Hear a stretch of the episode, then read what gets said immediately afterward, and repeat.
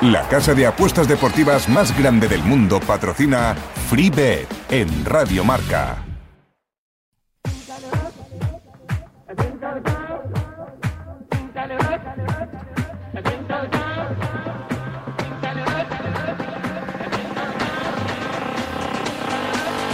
FreeBet con Javi Amaro.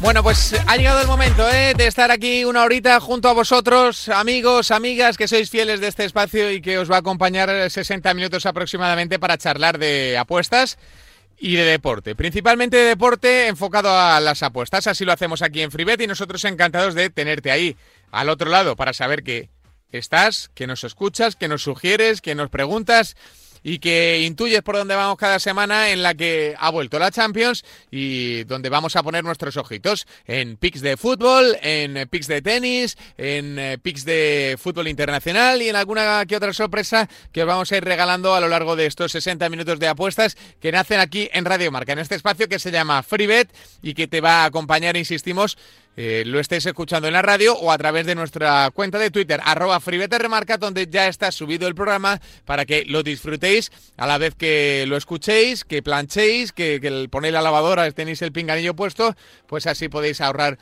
un poquito de tiempo. Preguntas, arroba FreeBetRmarca, pics de nuestros expertos, siempre con estadísticas verificadas y todo con la ayuda de Betfair, que desde hace unas semanas nos arropa en este espacio que arranca ya y que lo hace con fútbol.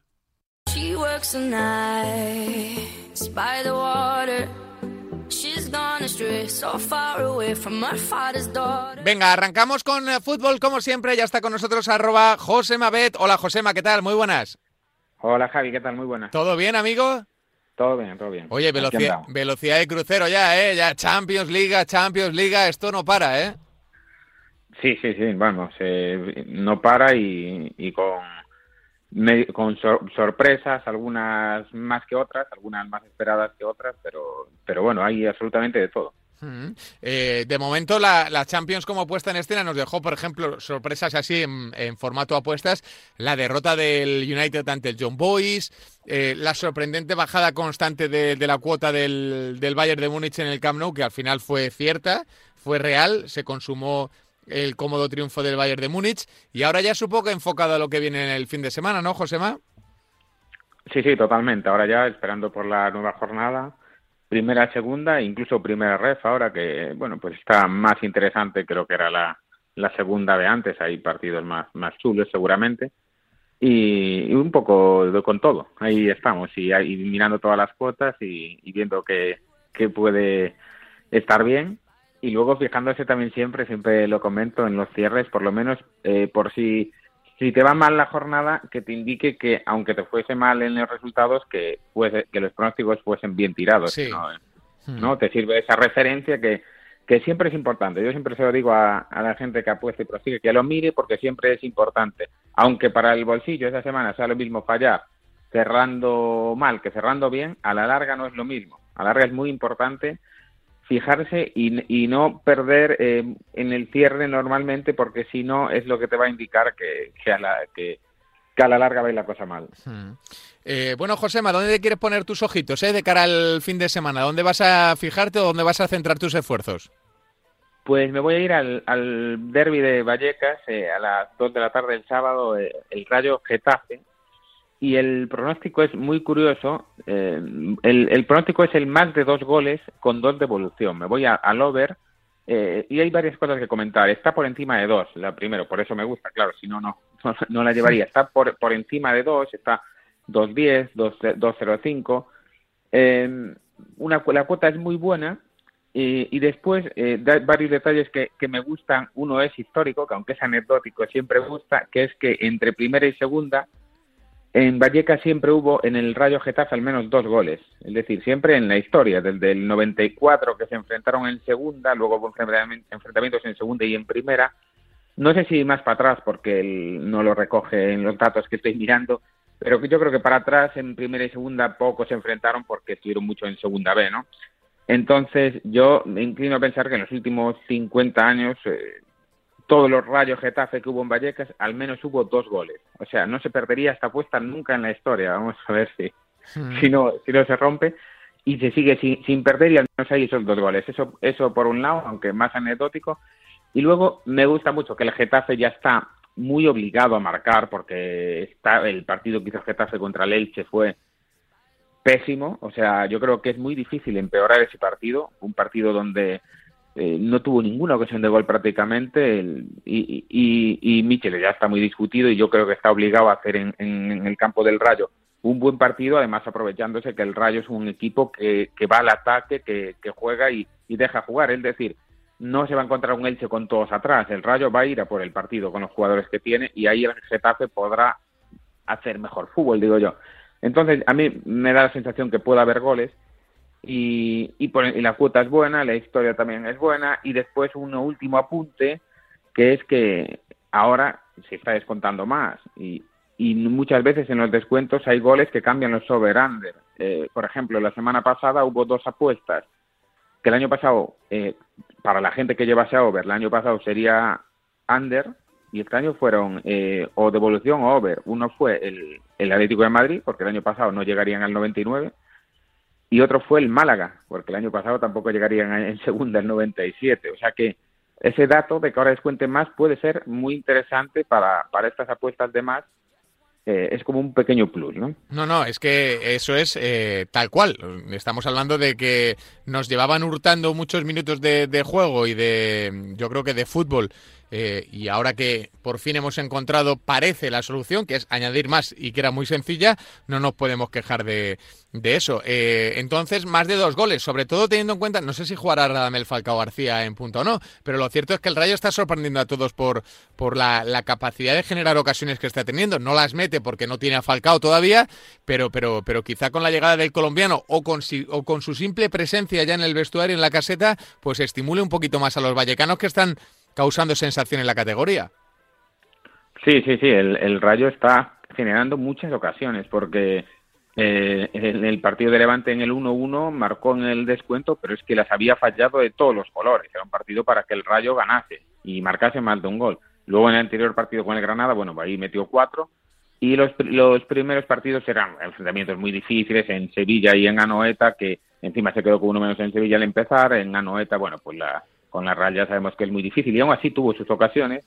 Entonces las impresiones del Rayo son muy buenas y, yo creo que, aquí al Getafe, que tampoco está dejando, es que perdió la seguridad que, tenía antes, eh, va a recibir el Getafe ahora, ya se está viendo que, más goles seguramente. Hmm.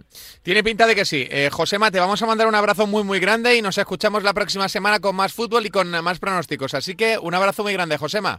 Un abrazo para ti y para todos los oyentes. Gracias como siempre. Un abrazo para José Mabet, una auténtica referencia en el mundo de las apuestas y esa línea de gol superando el 2.0 entre eh, dos, dos, equipos madrileños, el Rayo Vallecano y el Getafe Club de Fútbol, el equipo de Iraola y el equipo de Mitchell. Por cierto, este fin de semana tendremos encuentros apasionantes ¿eh? con la Liga Santander y la emoción está más que asegurada con el combipartido de Betfair. Ya lo sabéis, podéis apostar a más variables en el mismo partido, como el resultado, los goles totales, las tarjetas, los corners o los goleadores. Tú estás al control, agrega hasta 25 variables en una misma apuesta y por mayores cuotas. Betfair, Crea tu suerte. Este es un mensaje solo para mayores de 18 años que juegan con responsabilidad. Más fútbol. Ya nos está escuchando nuestro amigo Samu Puello de arroba pensapuestas que nos ha dejado este pic, esta nota de audio en nuestro muro WhatsApp. Muy buenas Javi, ¿qué tal estás? La verdad es que nosotros muy bien, muy contentos con este gran inicio de temporada. Pero bueno, esto no se para, así que hay que pensar ya en el próximo fin de semana y vamos a dejar un par de recomendaciones, una de la Liga Smartbank, de la segunda división del fútbol español y la otra de la primera federación. Empezamos por abajo esta semana con la primera federación y vamos a analizar el partido que van a disputar el Betis B contra el San Fernando y vamos a ir con el over dos y medio. Ahora mismo está a cuota 2.30 y nos parece una cuota muy interesante porque como poco vemos un 50% de opciones de que salga esta apuesta, es decir, que haya tres o más goles en este partido. El Betis B es un filial y los filiales siempre suelen ser sinónimo de goles, aunque de momento no lo está siendo.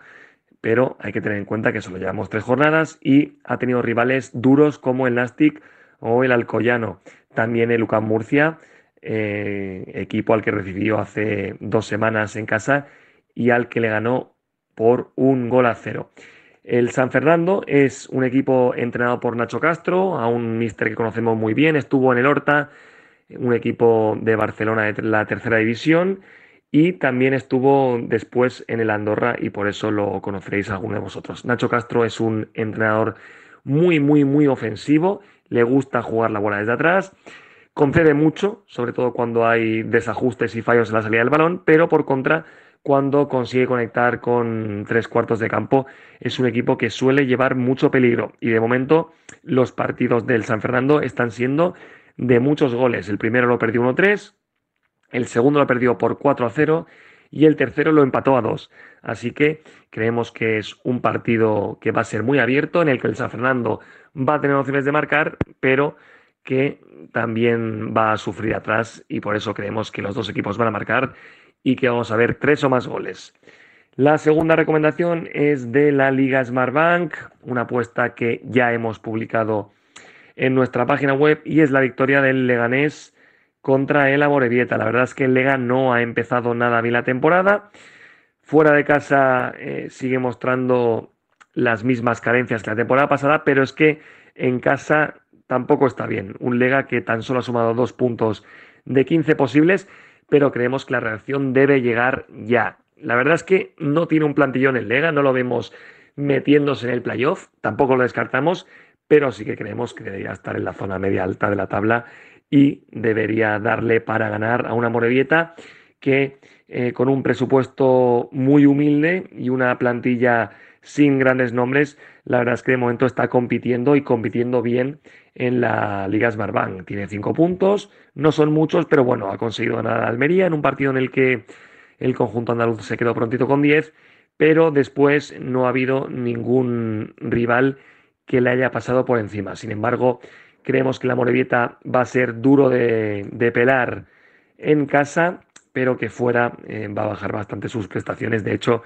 solo ha conseguido un punto nueve posibles, así que todo lo que no sea una victoria del Lega nos parecería sorprendente, por mucho que de momento no, no esté fino en este inicio de temporada. Así que vamos con esas dos recomendaciones, el over dos y medio en el Betis B San Fernando y la victoria del Lega contra el Amorebieta. Un abrazo, Javi. Perfecto, Samu, apuntado y registrado. Un abrazo muy grande para Samu Puello. La próxima semana ya estará aquí con nosotros para compartir todas sus apuestas del Pensador.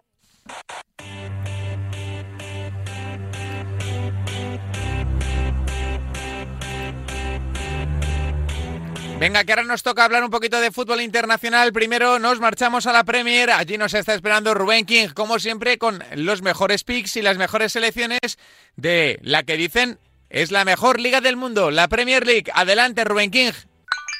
Buenas, Javier, y buenas a todos los oyentes de Freebet de Radio Marca. Nos encaminamos ya hacia la quinta jornada de la Premier League, una Premier que en general, y salvo casos puntuales, está ofreciendo pocas sorpresas hasta el momento. Es quizá el Tottenham el protagonista positivo con su victoria ante el City y también negativo con su derrota ante el Palace, el que más juego está repartiendo. Los pinchados del United ante el Southampton y del West Ham ante el Palace son junto a la victoria del Brentford ante el Arsenal en la jornada 1 el resto de resultados destacables, en definitiva poca cosa.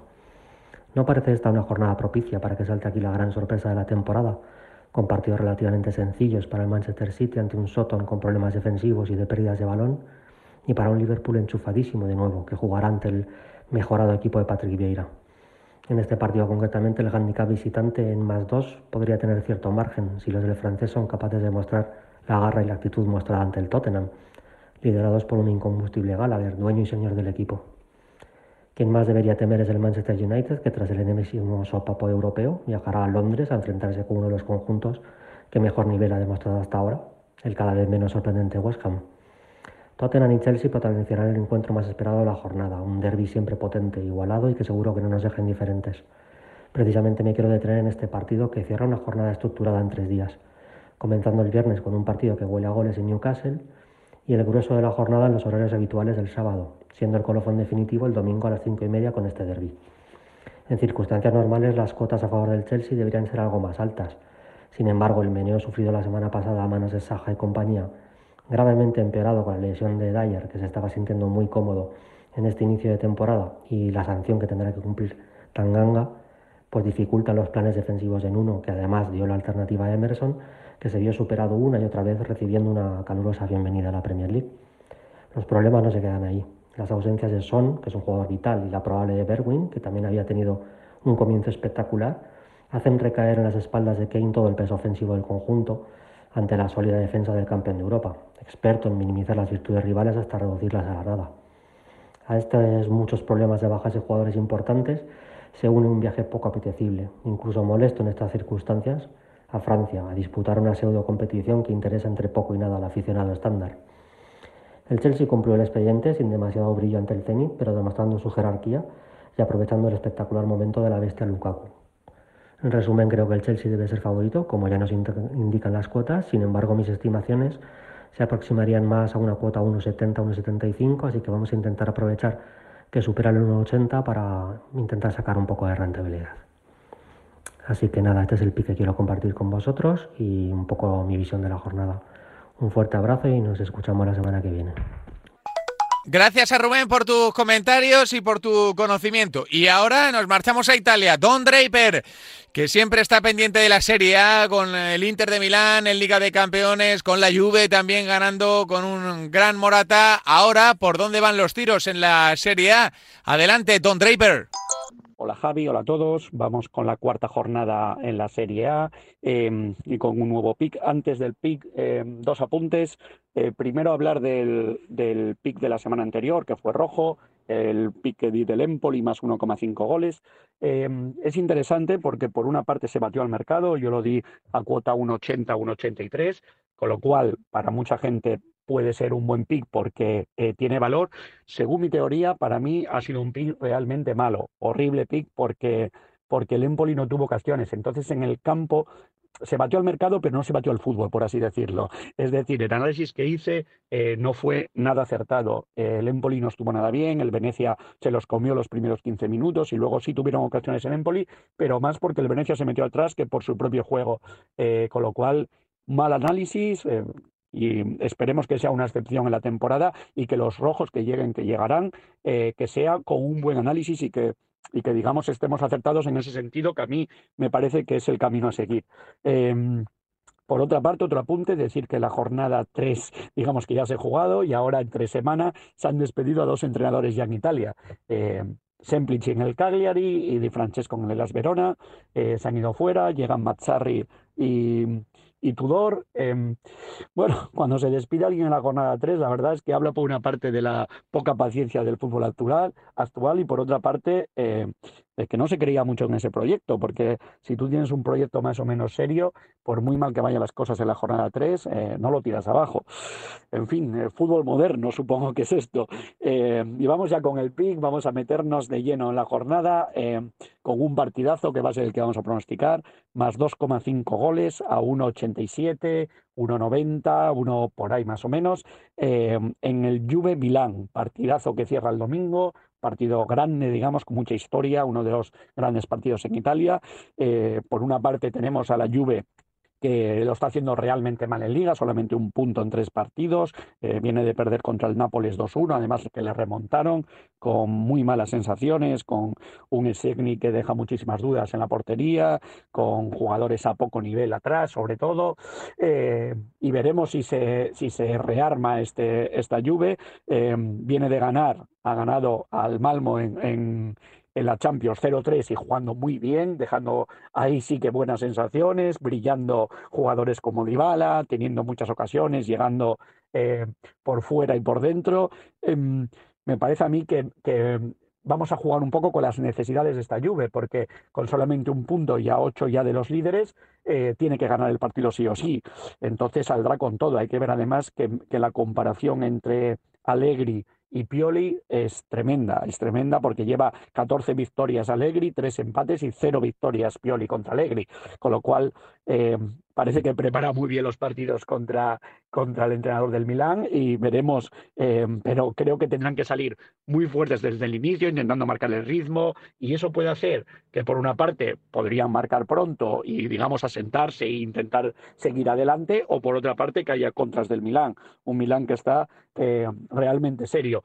Hay que decir que grabo este audio antes de jugarse el partido de la Champions del Milán, que juega contra Liverpool, y bueno, puede pasar cosas ahí, puede cambiar un poco tendencias, puede haber alguna lesión y demás pero eh, lo visto hasta ahora, tres partidos, tres victorias, ganando el último partido 2-0 contra el Alacho eh, y jugando realmente bien al fútbol, con una defensa fuerte.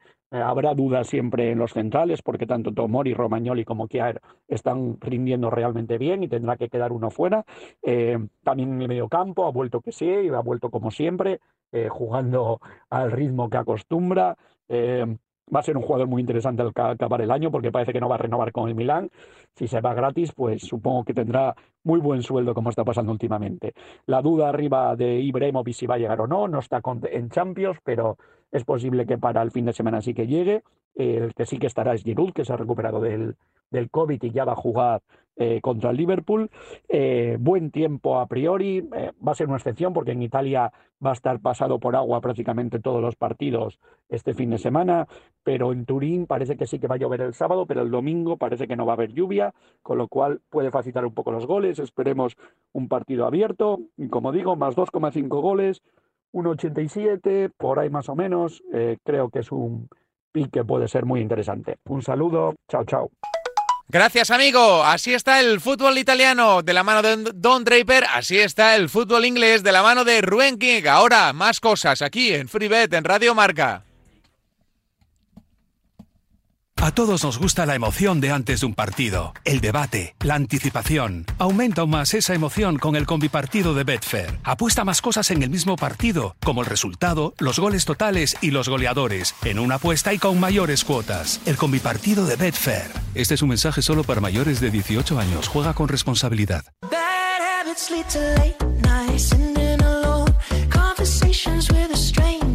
A ver, que nos toca también hacer un poquito de balance ¿eh? con el mundo de la raqueta y saber qué nos queda por delante en este curso que al que todavía, mejor dicho, le queda el torneo de maestros y algunas cositas más que nos va a repasar Sergi, que ya está con nosotros. Hola Sergi, ¿qué tal? Muy buenas.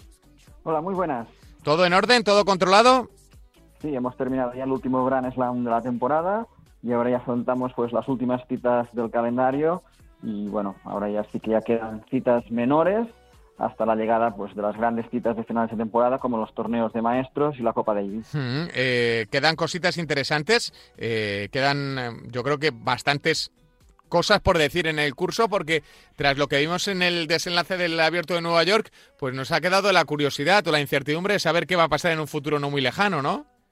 Sí, Djokovic finalmente sucumbió en la final, ya habíamos comentado que no era el que llegaba en mejores condiciones, pero que el factor pues físico y sobre todo mental sería muy importante y Medvedev pues, logró pues ya dar ese golpe, demostrar que por fin todo lo que nos venía mostrando en citas menores, en primeras rondas, en ATP 500, en Masters 1000, lo llevó a la práctica en un Gran Slam y pasó absolutamente por encima de un Djokovic que no tuvo ningún tipo de opción en una final pues muy descompensada. Eh, la sensación que nos dio a los que no somos tan expertos como tú es de que estaba un pelín superado Djokovic. No sé si a ti también te lo pareció o, si fue el tenis lo que le faltó.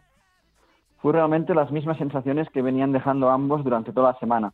Lo que, lo que pasa es que en anteriores ocasiones había llegado el momento decisivo y Medvedev no había seguido el mismo guion que le venía mostrando en partidos anteriores, pero aquí sí que ya dio ese golpe, ya mostró toda su solidez, fue un auténtico frontón y acabó desquiciando completamente a un Djokovic incapaz de, hacer ningún tipo de daño al ruso. Hmm. Y aún así le costó, ¿eh, Sergi? Porque en algunas dobles faltas hay en juegos decisivos que decías tú, uy, que se le escapa, uy, el tembleque.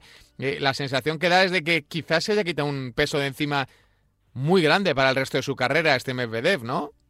Sí, tuvo la gran ventaja de que en el tercer set pues se fue con dos breaks de ventaja y aún así tuvo que sufrir porque ya habíamos comentado que el ruso cuando llega el momento decisivo pues tiene muchísimas dificultades para cerrar en las grandes citas. Mm, con dos sets de ventaja, con dos sets ganados de forma clara, con un tercer set con dos breaks de ventaja, en otro tenista diríamos esto ya está finiquitado, pero Djokovic estuvo muy cerca de igualar ese tercer set y de haber sucedido, ya ni me imagino el hundimiento que hubiera podido tener el ruso. No, no, hubiera sido claramente el, final del año de Medvedev probablemente, porque de esa sí que no se, no se levanta, vamos.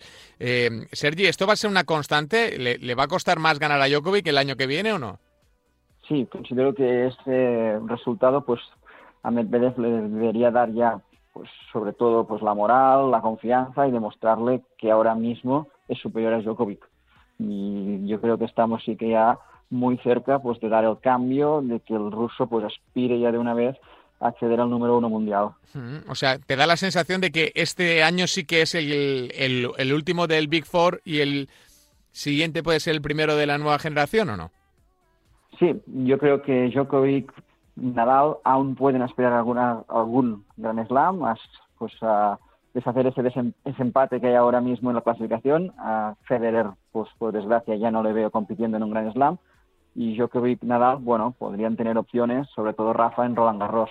Pero Medvedev, Zverev, estos tenistas, si si pues logra también tener esa regularidad en los grandes, ya en la próxima temporada deberían imponerse a los tenistas, pues bueno, que ya llevan bastantes años reinando, que han sido pues los dominadores absolutos del tenis mundial, pero como todo en la vida, pues ya estamos en un cambio de ciclo. eh, Sergi, para el resto de año, ¿qué nos queda? ¿Qué torneos eh, tenemos que tener ahí agendados en, en nuestro calendario? la próxima semana tenemos dos citas muy menores, en Francia, en Metz y en Nur Sultan, en Kazajistán, ATP 250, y a partir de aquí las citas más importantes tenemos el Masters 1000 de Indian Wells, que se suspendió en el mes de marzo, fue pues resituado en el calendario, es una cita pues de las más importantes fuera de los Grand Slams y luego pues tenemos el Masters de París y finalmente pues la ATP Finals que este año ya se disputará en Turín, ya dejamos Londres, nos vamos a Turín y finalmente pues una nueva edición de la Copa Davis que se celebrará en Madrid a principios de diciembre. Y, y ahí que ves, a los primeros espadas, eh, bueno, ya sabemos que ni Nadal ni Federer van a competir lo que queda de año, creo que tampoco Tiem, no sé si si hay en el calendario algún grande agendado que se vaya a bajar o si por el contrario Djokovic y, y Medvedev se la van a jugar todo aquí a final de curso. Hay muchas dudas acerca de lo que hará Djokovic. Su temporada ha sido muy dura, mm, muy mucho desgaste físico, mental y hay especulaciones que también podría dar por terminada la temporada. Hmm si el serbio da por terminada la temporada, pues Medvedev tendría una oportunidad espectacular, pues que en estos meses recoger los puntos necesarios para terminar en lo más alto. Y Djokovic sigue compitiendo será solo con este objetivo. Cuando haya logrado el objetivo, pues dejará la temporada y ya se centrará en el próximo curso, que es lo que debería hacer porque realmente le vimos físicamente y mentalmente muy tocado. Hmm. Bueno, pues Sergi, estaremos atentos ¿eh? a las decisiones que toma Novak Djokovic, que desde luego van a ser vitales para el resto del circuito y también de esos torneos que quedan por disputar, amén del de maestros y de la Copa Davis. Un abrazo grande, Sergi.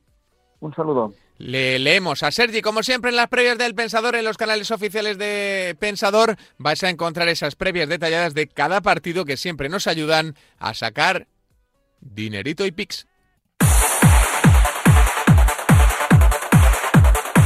¿Cómo le gusta a Charlie de Fútbol Invisible estos ritmos? Hola Charlie de Fútbol Invisible, ¿qué tal? Muy buenas. Hola, muy buenas Amaro. ¿Qué te parece la música que te he preparado para...? Hay que entrar, hay que entrar con ritmo por los verdes, Amaro. Ya te digo, ya te digo. Es que eh, he visto que jugamos eh, dos partidos de clasificación contra las Islas Feroe y contra quién es el otro? Contra Hungría. Contra Hungría y, claro, esta música es de, de estos países, claro. Ellos allí son muy del bacalao, tú y yo somos muy del electro latino y bueno, pues podemos llegar a un acuerdo, podemos, llegar a un pequeño acuerdo en este tipo de cosas que no son tan importantes, Charlie. Así es, así es. Vamos ya por el mundial a, tope, a tope con el ritmo, Amaro. estoy deseando, estoy deseando tener alguna charla contigo profunda, ¿eh? De estas, pero bueno, será más adelante, será más adelante. La tendremos, la tendremos. De música, de la vida, de apuestas, de perros como tu nuevo can, que está ahí conquistando tu domicilio, ese tipo de cositas, ese tipo de cositas. Bueno, Charlie, que tenemos dos partidos que son de clasificación, que no nos los podemos tomar a, cachondeo ni a broma, aunque me decía fuera de antena que para los dos somos netamente favoritos, ¿no? Sí, bueno, es cierto que España pues pues trae bajas, ¿no? Esta convocatoria. Eh, de hecho, bueno, aparte de las que ya tenía eh, hace unos días salido más, por desgraciadamente, pues algunas lesiones, otras por motivos personales como Irene Paredes, que ha sido mamá junto con su pareja. Pero bueno, eh, esa bendita baja la de Irene, las demás por lesión, pues bueno, que se recuperen pronto, pero es que, claro, es que el nivel de los rivales, y sobre todo el de Faroe, por ejemplo, que nos enfrentamos mañana a ellas, pues que aunque fuésemos con nuestra sub-17, que nuestra prueba sub-17 golearía a esa ¿no? Entonces, pues imagínate, cualquiera que juegue de las que hemos convocado, pues es que, es que va a ser un partido totalmente, totalmente descompensado. Yo creo que España meterá los goles que quieran, vamos a ver hasta qué nivel de humillación quieren llegar, pero está claro que si España el día de mañana necesitase 15 goles para clasificarse, por ejemplo, si este partido dependiese de la clasificación al Mundial y se necesitasen 15 goles, sin ningún tipo de problema les salían 15 goles. La cuestión es, ¿hasta dónde querrá llegar España? Bueno, yo creo que dobles dígitos llegarán, porque es un partido muy, muy descompensado, aunque se juega allí en el, país de Islas Faroe, pero es que es tan descompensado que la gente, bueno, pues cuando, cuando vea el partido ya lo verá, ¿no? Va a ser como ver jugar a mujeres contra niñas. Mm, decías que, que 15, si quisieran, 10 sería una buena medida. Eh, ¿Tú crees que, alcanzarán esos dobles registros? Porque es un, es un pick peligroso y sobre eso te quería preguntar porque eh, a, pesar de que si necesitaran 15 podrían meterlos, ya sabemos cómo son estas cosas, ¿no? Quizá metes 4 muy pronto, te relajas, levantas un poco el pie. No sé si, si, si tú, por ejemplo, si, si te marcaran la línea 9,5 entrarías o no. Mira, aunque relajes un poco el pie, va a pasar con pretemporada cuando jugó el Barcelona contra el Elche, que al final, pues el Barcelona sí es cierto que relajaba el pie, pero es que al final es que te vas a dobles dígitos. es, muy difícil no irte por un que relajes, es que llegas sola a la contraria y vas a generar ocasiones solo. Pero te puedes hacer más bonito, puedes, porque quizás para mejorar alguna cosa, pues Jorge Vilda les mande eh, eh, cualquier tipo de tarea antes de, poder anotar gol, pero es que van a llegar, van a llegar muy sobradas a la contraria. Entonces, bueno, si es menos 9,5, yo sinceramente sí que entraría.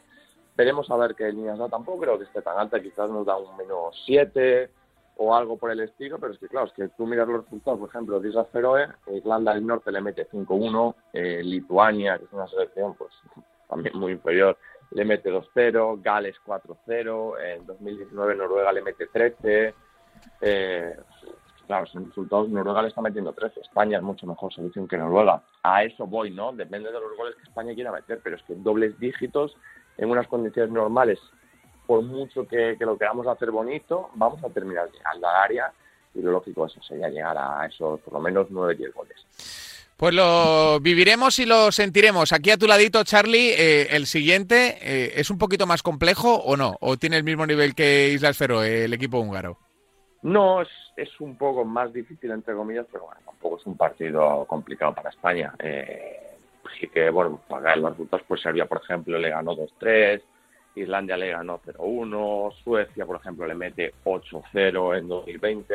Hombre, España no creo que tampoco llegue a, esos, a ese 8-0, pero sí es cierto que es un partido que también debería ganar España por, por 4 o 5 goles, un descanso final, que aquí en este caso sí que puede tener una cuota pues, interesante por lo menos para combinar, eh, y a lo mismo que las Feroe, pues en algunas casas de apuestas quizás salga el ambos marcan no, pues también es una opción interesante porque no creo ni que Hungría ni que las Feroe pues, pues puedan hacer ni costillas a España en defensa.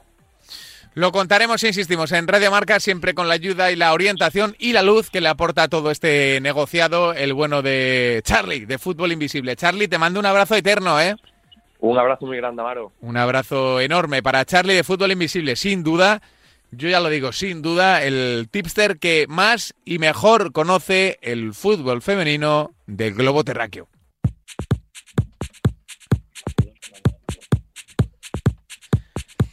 A ver, siempre que se acerca una gran cita en el mundo del fútbol sala tenemos que recurrir a nuestro experto, a Ricard Ferrer, que ya está con nosotros para que nos asesore un poco y para que nos diga por dónde va a ir esta Copa del Mundo. Hola Ricard, ¿qué tal? Muy buenas. Muy buenas, Amaro, ¿cómo estamos? Y además en este caso, en el lugar de los hechos. Me parece súper determinante ¿eh? para todos aquellos que quieran eh, seguir un poco la evolución de esta Copa del Mundo. ¿Dónde te pueden encontrar, Ricard? Bueno, pues estamos pronosticando en Inverly, en la aplicación de Inverly y como siempre en las redes sociales, en Twitter y en Instagram, arroba pixfutsal, ahí podéis seguir mis aventuras por Lituania, que estoy aquí presenciando el Mundial en directo. Esto va a ser, eh, bueno, no sé, siempre decimos lo mismo y, yo creo, yo no me canso de decirlo. Esto es determinante a la hora de, salvar o sacar un buen pico o un mal pick, ¿no? Estar presente, estar cerca de donde pasan las cosas. Sí, a ver, sobre todo por, dos factores, ¿no? El primero porque tener la capacidad de ver los partidos en directo, pues siempre te da ese plus, esa flexibilidad de estar viendo los movimientos en el banquillo, las sensaciones, etcétera, y además que estando in situ también puedes hablar con jugadores, con entrenadores, con fisioterapeutas que te dicen pues estado de jugadores, etcétera, que también yo creo que te da bastantes pistas de cómo puede continuar el torneo y los siguientes partidos de las, de las diferentes selecciones, ¿no? Hmm. Eh, en este torneo, eh, ¿hay algo así que se modifique respecto a otros? No sé si hay más partidos, menos partidos, más selecciones, menos selecciones, más nivel, menos nivel, que también puede ser importante para, para pronosticar. Bueno, pues ya se han jugado todos los partidos de, los primeros partidos de cada uno de los grupos y la verdad es que estamos viendo una tendencia muy similar a, los de, las de otros mundiales. Las selecciones favoritas van por faena y están, estamos viendo auténticas goleadas. Por ejemplo, ayer vimos un 11 a 0 ¿no? de Argentina a Estados Unidos. Entonces, bueno, lo de siempre. Hay algunas selecciones que están muy por encima, sobre todo las europeas y las sudamericanas. Y hay otras que les cuesta un poquito más, especialmente las asiáticas y, las de CONCACAF y CONMEBOL y africanas. Hmm. Eh, en cuanto a España, ¿cómo la ves de cara al Mundial? He visto que partimos en el top 3 de favoritos, no sé si se ajusta a la realidad o no, Ricard.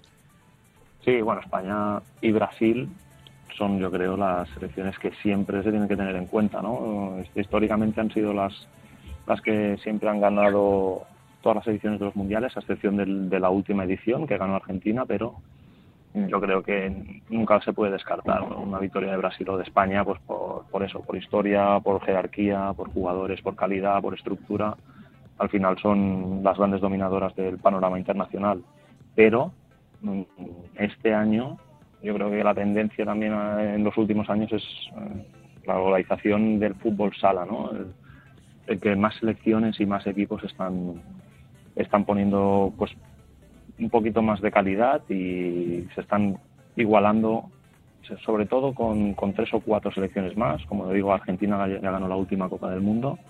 También tenemos a Irán, Kazajstán, hay algunas selecciones muy interesantes y que, y que quizás tienen caminos más fáciles ¿no? hacia las semifinales y final. Por lo tanto, bueno, mm, si te parece, tengo un par de recomendaciones a largo plazo, sí, claro evitando a las dos grandes favoritas que no se pagan demasiado bien como son España y Brasil. Mm, eh, teniendo en cuenta que España y Brasil, como dices, parten ahí con ese cartel, esa vitola de, aspirantes a todo y candidatos a todo, entonces ¿dónde, dónde te fijas, Ricard? Mira, a mí hay una selección que me, que me gusta mucho este año cómo está trabajando. Eh, además tiene dos o tres brasileños nacionalizados y, y bueno, está dando un, un espectáculo brutal. Ya en el primer partido de grupos contra Egipto eh, fue una gran paliza y además con un juego desde el primer minuto muy intenso. Y creo que Rusia, mm, si no llega a la final, va a estar muy cerquita y sin duda tiene muchas opciones de, de ganar este mundial. Eh, si no me equivoco, la cuota estaba a 6, ahora ha bajado a 4.50 después de los últimos días, pero sigue teniendo valor para meter unas monedas, como decimos, ¿no? Siempre. Hmm. Sí, eh, yo creo que es, una de las federaciones que desde la distancia, ¿eh? tú conoces mejor este mundo, lógicamente, siempre se ha dicho que está trabajando muy bien de cara al futuro, ¿no? Y parece que poco a poco van a recoger sus frutos.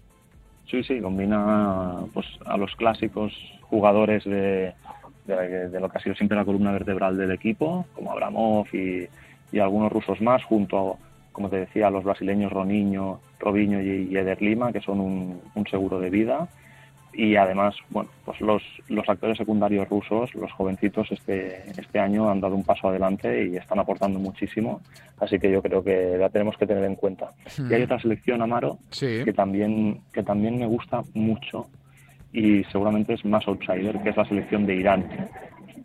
Esta, sí que, esta sí que no me la esperaba, ¿eh? verdad que no.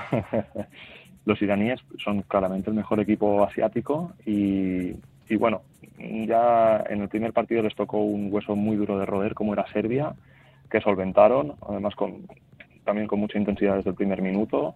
Juegan un, fútbol sala muy alegre de esos partidos que da gusto ver. un juego de cuatro, variaciones con pivot, el portero Samimi también es un espectáculo. Así que a cuota 8 para mí es una cuota que vale la pena probar también siempre con monedas y con cautela. Mm, con mucha cautela, ¿eh? Cuando dice Ricard este tipo de cuotas hay que cogerlas siempre con pinzas, sabiendo lógicamente que no son las favoritas y que todo puede pasar. Estamos presuponiendo que van a hacer un grandísimo torneo, pero de ahí a ganarlo, pues como dice Ricard, hay que ir con, cuidado. Y, para la jornada de mañana, por ejemplo, eh, ya tenemos los partidos de hoy sobre la mesa y las cuotas. Para la de mañana todavía no las tenemos, pero Ricard ¿qué, crees que puede pasar en esa jornada? Bueno, pues hay partidos también muy interesantes. Eh, hay algunos con mucha diferencia, ¿no? Por ejemplo, Portugal, Isla Salomón, donde claramente dependerá de la línea que saquen las bookies de handicap a favor de Portugal. Al final esto es como si lo comparamos con un pues, España, Islas Feroe, ¿no? De fútbol 11.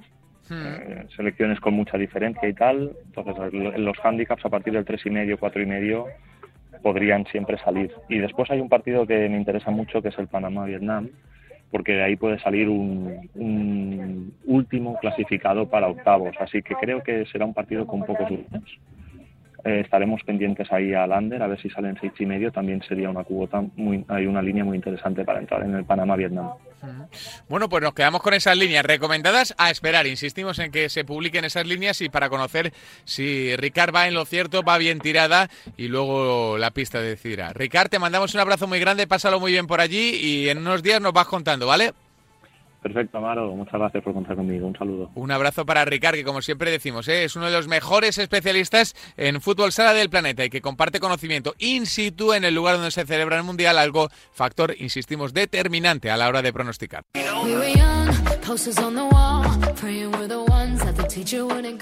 Bueno, y antes de seguir avanzando, esta semana hemos vivido emociones fuertes ¿eh? con los partidazos de Liga de Campeones, pero ya es el momento de pensar en lo que se nos viene por delante gracias a Betfair. Este jueves tenemos Europa League y el viernes regresa la Liga. La pasión está garantizada y Betfair quiere que disfrutes al máximo de cada encuentro. Demuestra tus conocimientos, sal a buscar tu suerte. Nosotros te los servimos en bandeja con una gran variedad de mercados y cuotas disponibles.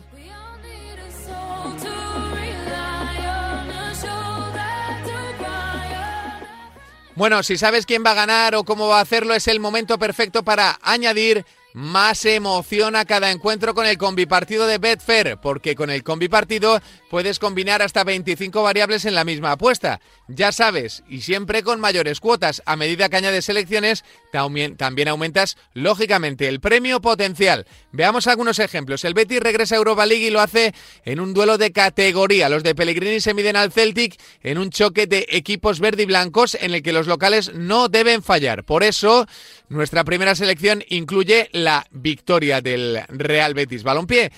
Sentenciado el encuentro, es el momento de apostar por goleador y asistente. Aquí vamos a confiar de nuevo eh, en, lo de toda la vida, en nuestros grandes clásicos. Marcamos que William José, un auténtico seguro, anota el primer gol del encuentro. Sería llegar y besar el santo ¿eh? para el brasileño que aterriza en Sevilla dispuesto a alegrar a la parroquia bética. En el apartado de asistencias marcaremos que Joaquín da al menos un pase de gol durante el partido en el tiempo reglamentario, que no está nada mal, teniendo en cuenta que Joaquín en Liga está jugando menos y que en Europa League debe ser protagonista. Y aquí vamos a confiar, obviamente, en Joaquín de nuevo. Ya sabes que con Joaquín, con William José y con el triunfo del Betis, eh, y con William José marcando el primer gol del encuentro, pues eh, vamos a encontrar una cuota de 22 euros por euro apostado. Difícil, pero no imposible. Venga, seguimos con el estreno de la Real Sociedad. En esta competición a los Donostierras les espera una visita archicomplicada. Juegan en la cancha del PSV Eindhoven. Los holandeses son líderes en la Eredivisie, eh, su competición, donde eh, cuentan con cuatro triunfos en dos partidos. Cuatro de cuatro, doce de doce. Vaya máquinas. Pero no tiramos la toalla y apostamos por un empate de la Real Sociedad que sería un buen resultado, sobre todo teniendo en cuenta que juegan lejos del Real. Y además, eh, para añadir más épica, añadimos que marcarán ambos equipos y que al descanso irá ganando el PSV. La cuota final es de 12,7 por euro apostado. Si apuestas 10 euros, te llevas 127. De la Europa League a la Liga. Saltamos a la Liga, ¿eh? con dos duelos el sábado y el domingo, con el Atlético de Madrid y el Real Madrid como grandes protagonistas, eh, los dos madrileños. A ver, vamos con el primero, con el de los colchoneros, que están siendo protagonistas de este inicio liguero, que reciben al Athletic Club. Esperamos un encuentro igualado teniendo en cuenta el poderío del equipo vizcaíno y de que los de Simeone juegan en Liga de Campeones entre semana y eso siempre pesa. Vamos con una opción conservadora a cuota de 3,3 eh, por euro apostado. Ambos equipos marcan, hay goles en las dos mitades y habrá un total de menos de 4,5 goles. No está nada mal. Factible, ¿verdad? Repetimos, ¿eh? 3,3 euros apostado en estas tres selecciones del combi partido. Ambos equipos marcarán. Hay goles en las dos mitades y habrá un total de menos de 4,5 goles. Bastante fácil. Y cerramos con el partidazo de la jornada Mestalla, Valencia, Real Madrid, ambos colíderes. ¿Faltan más ingredientes? Pues yo creo que yo creo que no, ninguno. El duelo promete ser espectacular y aquí vamos con una opción más arriesgada. En el 1x2 marcamos la victoria del Valencia que cotiza al casi el doble que el triunfo merengue. Además añadimos la selección, no habrá goles en las dos mitades. La cuota final, 7,4 por euro apostado. Añade más emoción a cada partido este fin de semana, combinando más mercados como el resultado en la primera parte, los goles totales, los corners, si un jugador será amonestado o incluso quién será el último goleador, porque la suerte a veces que, aunque a veces creamos lo contrario, no cae del cielo, la buscamos en Betfair. En Betfair puedes elegir entre miles de eventos deportivos. También puedes encontrar los consejos de expertos para encontrar siempre la apuesta Lógicamente, ¿qué mejor se adapta a ti? Betfair, crea tu suerte. Este es un mensaje solo para mayores de 18 años. Juega con responsabilidad. Gracias como siempre a Betfair que nos arropa y nos asesora en este espacio. Ahora seguimos hablando de deporte y de PIX aquí en FreeBet.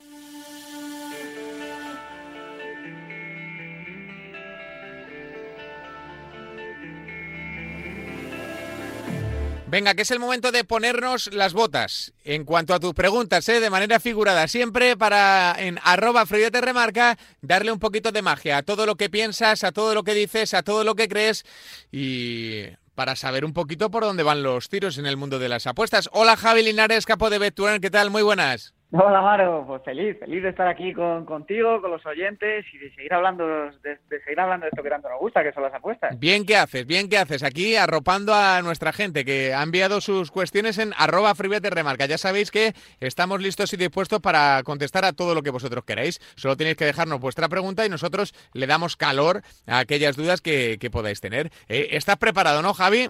Vamos, estoy más que listo. Pues venga, vamos con la primera. Dice eh, Javi Linares, ¿cuántos años lleváis en las apuestas deportivas y cuántos años de todos esos rentables? Uf, pues para lo rápido que avanza esto y lo rápido que pasan los años, muchos realmente, porque empezamos, bueno, yo empecé como apostador profesional a finales de 2014, por suerte, eh, lo he contado alguna vez en el canal de YouTube, pero empecé con uno de los mejores tipsters que hay, que es Gonzalo, en el mundo del ITF, del tenis, y fui rentable desde el primer mes, porque nunca hacía apuestas por mi cuenta. Yo entré porque descubrí un tipster que ganaba dinero y le verifiqué las estadísticas, porque de aquella no había plataforma, ni estadística, ni nada.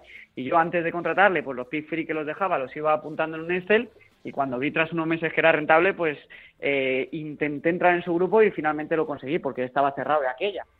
Eh, entonces, desde el primer día ha sido rentable y fíjate, pues desde 2014 pues ya han pasado nada más y nada menos que siete temporadas, que no es poco en esto de, las apuestas. No, no, que, es, un mundo, es un mundo, es un mundo, es un mundo. Sí, Y luego, pues a nivel de empresa, en Vestuer empezamos en septiembre del 2016, con lo que cinco añitos también, no está, no está mal, no está mal. Y bueno, pues por Vestuer, la verdad que como el 95% de tipsters profesionales que han pasado han sido rentables. Ha habido alguno que, que lo dejó, no lo dejó por no ser rentable, sino pues porque ya no podía, no, no podía compatibilizarlo con su tiempo.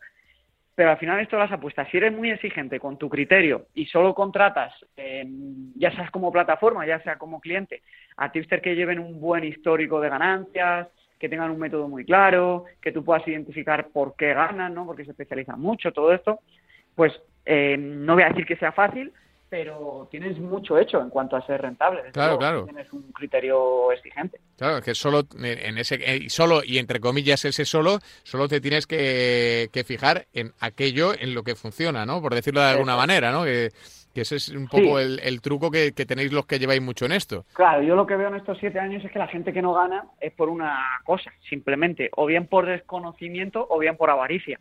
Es decir, eh, ¿te crees que cualquier chaval que se cree un canal de Telegram o un Twitter o lo que sea y tenga un par de meses buenos ya va a hacer que, que, te solucione la vida y le empiezas a meter una pasta y no sé qué y tal? Y, ¿O te crees tú que puedes ganar las casas de apuestas de manera tan fácil como lo hacen los mejores twitters que llevan dedicándose a esto dos horas al día durante muchos años y te precipitas? Pero si eres, o sea, la característica yo creo más clave para ganar en las apuestas es esa humildad de decir, hostia, eh, solo a Tister que lleve mucho tiempo con estadísticas verificadas. Hmm.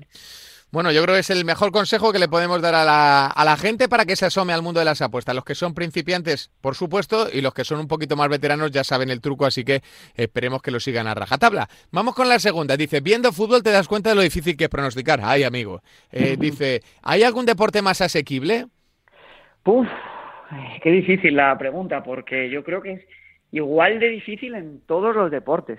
Yo lo único, el único consejo que puedo dar es que evidentemente, al final, o sea, para ser buen tipster hay que saber de un deporte, pero hay que tener unas capacidades analíticas brutales y una memoria brutal. Yo todos los tipsters top que conozco tienen, un, o sea, tienen una memoria, te pueden dar detalles de un pick que se jugó hace un año y medio y, recuerdan absolutamente todo de qué pasó en el partido, del cómo venía el equipo, de por qué se equivocó la casa de apuestas. Entonces, evidentemente que te guste el deporte es importante, pero yo conozco gente que, que ha ganado al tenis en ITF y que ha ganado incluso a tenis de mesa después, que son deportes totalmente distintos donde la lógica del deporte no tiene nada que ver. ¿Y por qué han ganado? Pues por sus capacidades analíticas, más que por el deporte en sí. Entonces, céntrate en, eso sí, en deporte, en competiciones minoritarias, o sea, ¿por qué? Porque te guste el fútbol, la Liga Española y demás, no tienes que pronosticar la Liga Española, puedes ir ser un pelín más, entre comillas, espabilado e irte a competiciones donde las casas de apuestas no tengan tanta información. Vete a competiciones cuanto más pequeñas y más desconocidas, mejor, porque ahí te será a ti también más difícil conseguir información, pero igual la información que tú consigas no la consiguen otras personas. Claro. Y eso hace que puedas obtener pues cuotas que están mal puestas. Vamos con la tercera pregunta. Javi Linares dice, en la famosa gestión del stake, esto de famosa no sé si viene con Rentintino o no, dice, ¿por qué, dedicar, ¿por qué dedicar un porcentaje tan mínimo a cada apuesta? Bueno, a ver, depende cada uno lo que entienda por mínimo. Claro, a mí apostar un 1% de mi dinero no me parece mínimo. Eh, sobre todo porque a medida que va creciendo, este 1% puede suponer mucho dinero. Y sobre todo porque, o sea volvamos a lo de antes. Hay que ser, para ganar las apuestas hay que tener una perspectiva de visión de años y de prudencia. Entonces, yo jamás voy a poner en riesgo mi patrimonio, mi dinero y mi estrategia por un pick que crea que es la mega leche o por un tipster que crea que un pick concreto es la mega leche. A esa mega leche como máximo, como máximo, le voy a dar un 5% de mi banca o un 6 como mucho, nunca más. ¿Por qué? Porque si meto un 30, un 40% en mi banca y la pierdo, voy a estar súper mermado para recuperar, probablemente me vayan a entrar las prisas, vaya a querer apostar fuerte en el siguiente para recuperar y voy a entrar en una espiral ahí pues, mala que luego puede llevar a malas decisiones. Entonces, hay que intentar controlar los aspectos psicológicos de las apuestas y los aspectos, y los aspectos monetarios, por supuesto. Entonces, hmm. hay siempre que tener margen para el siguiente mes, para el siguiente año o para los siguientes años. No hay que poner en riesgo nuestra estrategia por querer ganar demasiado deprisa. Claro. Muy interesante esto que, dices, ¿eh, Javi? Lo de poner en riesgo las estrategias de un futuro solo por un pick o por una selección, que, normalmente, normalmente suelen llevar a malas decisiones. Así que, Javi, pues ha quedado todo perfectamente explicado en este consultorio virtual. Ya sabéis, queridos oyentes, en arroba remarca podéis dejar vuestras cuestiones. Eh, Javi, un placer. Muchísimas gracias, amigo. Un abrazo, te amaro. Hasta la semana que viene. Así suena el consultorio en donde puedes encontrar de todo, gracias al profe Javi Linares.